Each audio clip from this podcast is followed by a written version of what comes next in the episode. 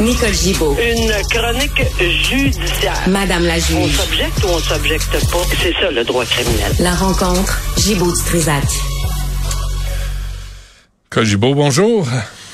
Bonjour Benoît. Bon, allons-y avec cette chronique euh, toujours très agréable.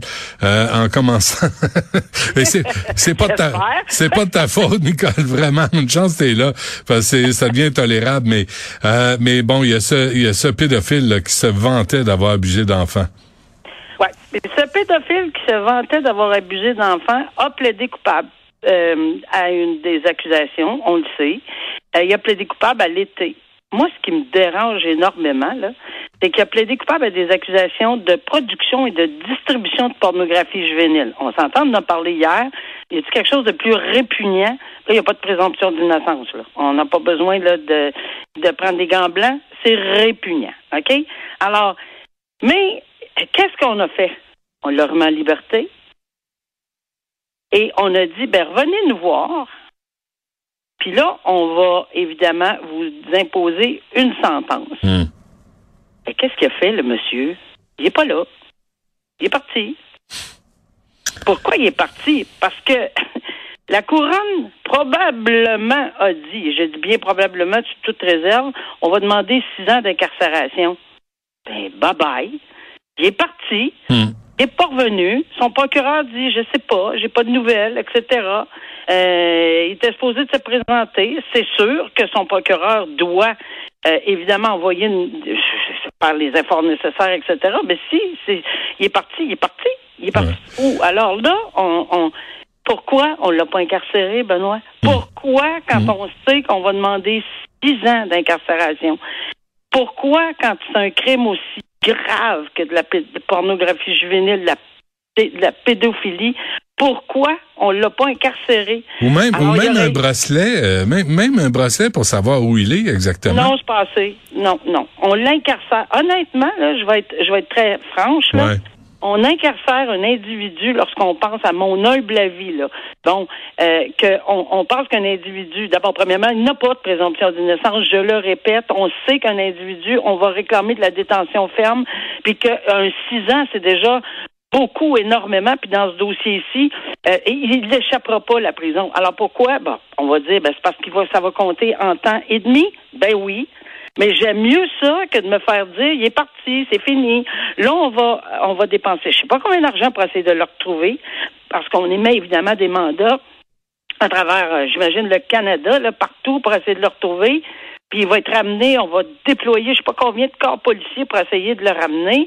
Ou bien il va se présenter lui-même parce qu'il va avoir, s'il se présente lui-même, tant mieux, là. Mais on avait un autre à la cour d'appel. Je suis plus capable de me souvenir de son nom, l'espèce de pasteur, là, qui avait été condamné à huit ans d'emprisonnement Ouais. pour une agression sexuelle. Puis après ça, il a été condamné encore. Il est parti. Mais oui. La Cour d'appel a dit non, non, non, non, non. On là, c'est la Cour d'appel en plus. Non, on va le remettre en, en liberté euh, avec des conditions. Il est jamais revenu. jamais, jamais il est revenu. Ouais. Euh, il revient pas encore. Puis le pire, c'est que dans ce dossier-là, puis ça, ça m'avait tellement frustré de voir qu'il faisait des vidéos dans un autre pays pour dire Hmm. Salut, je suis là, puis jamais, vous avez un système de justice pourri, etc., etc., etc. Tu sais, je dis pas que ce monsieur-là va faire ça, là, mais ça m'insulte de voir lorsqu'on a la possibilité de garder les gens en détention. On Mais- le fait pas quand on sait que des sentences de 8 ans puis de 6 ans peuvent être imposées. T'as vu, euh, Nicole, je sais que c'est pas dans tes- ta liste de sujets, mais ce procureur, euh, maître Alexis Dinel, procureur de la Couronne, qui s'en est pris au gouvernement Trudeau, ben, David Lametti, pour euh, le- les peines dans la collectivité, le nouveau dispo- c'est c'est nou- nouvellement disponible pour les crimes d'agression sexuelle.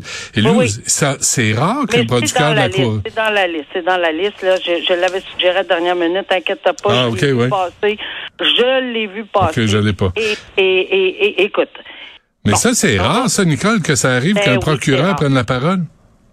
C'est rare, mais je le comprends. Il est frustré, Ben oui. tellement frustré, parce que ça fait huit ans de procédure, puis si on avait fini avant, ben, cette personne-là n'aurait pas eu la possibilité. Et je dis bien, puis là, je vais m'expliquer, là.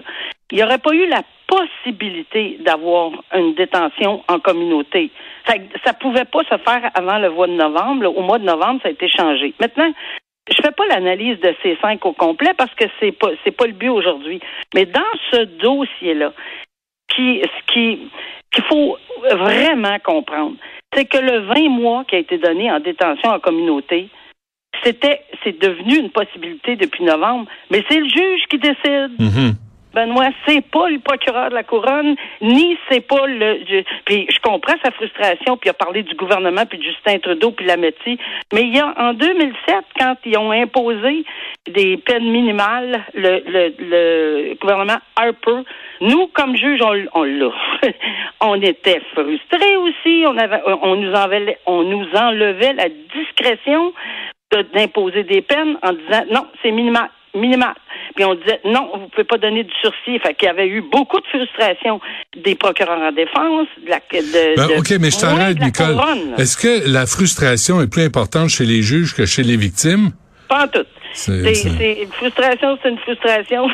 Non, non, mais, mais avant la frustration des juges, là, moi, je Ouais. passe la frustration des victimes. Quand tu vois que là, tout à coup, tu peux euh, purger dans la collectivité une agression sexuelle, ben moi, j'étais d'accord avec un, un, une sentence minimale.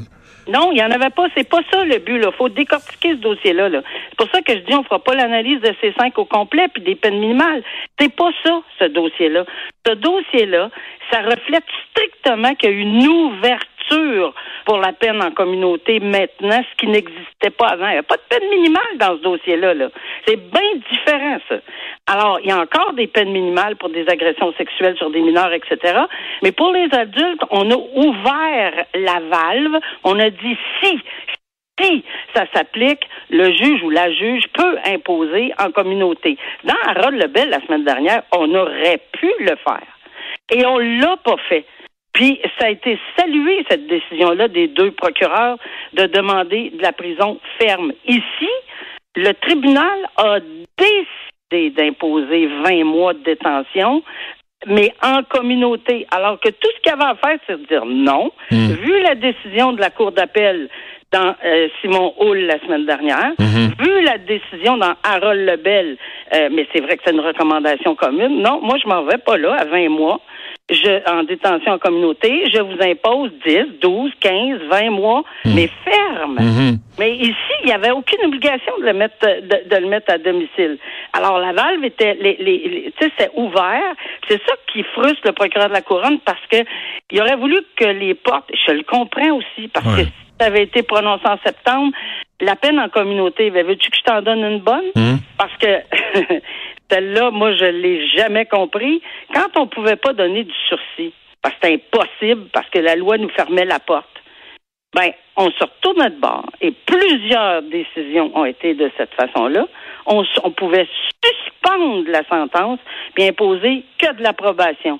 Voyons, c'est logique, cela. Là. J'ai jamais compris cette décision.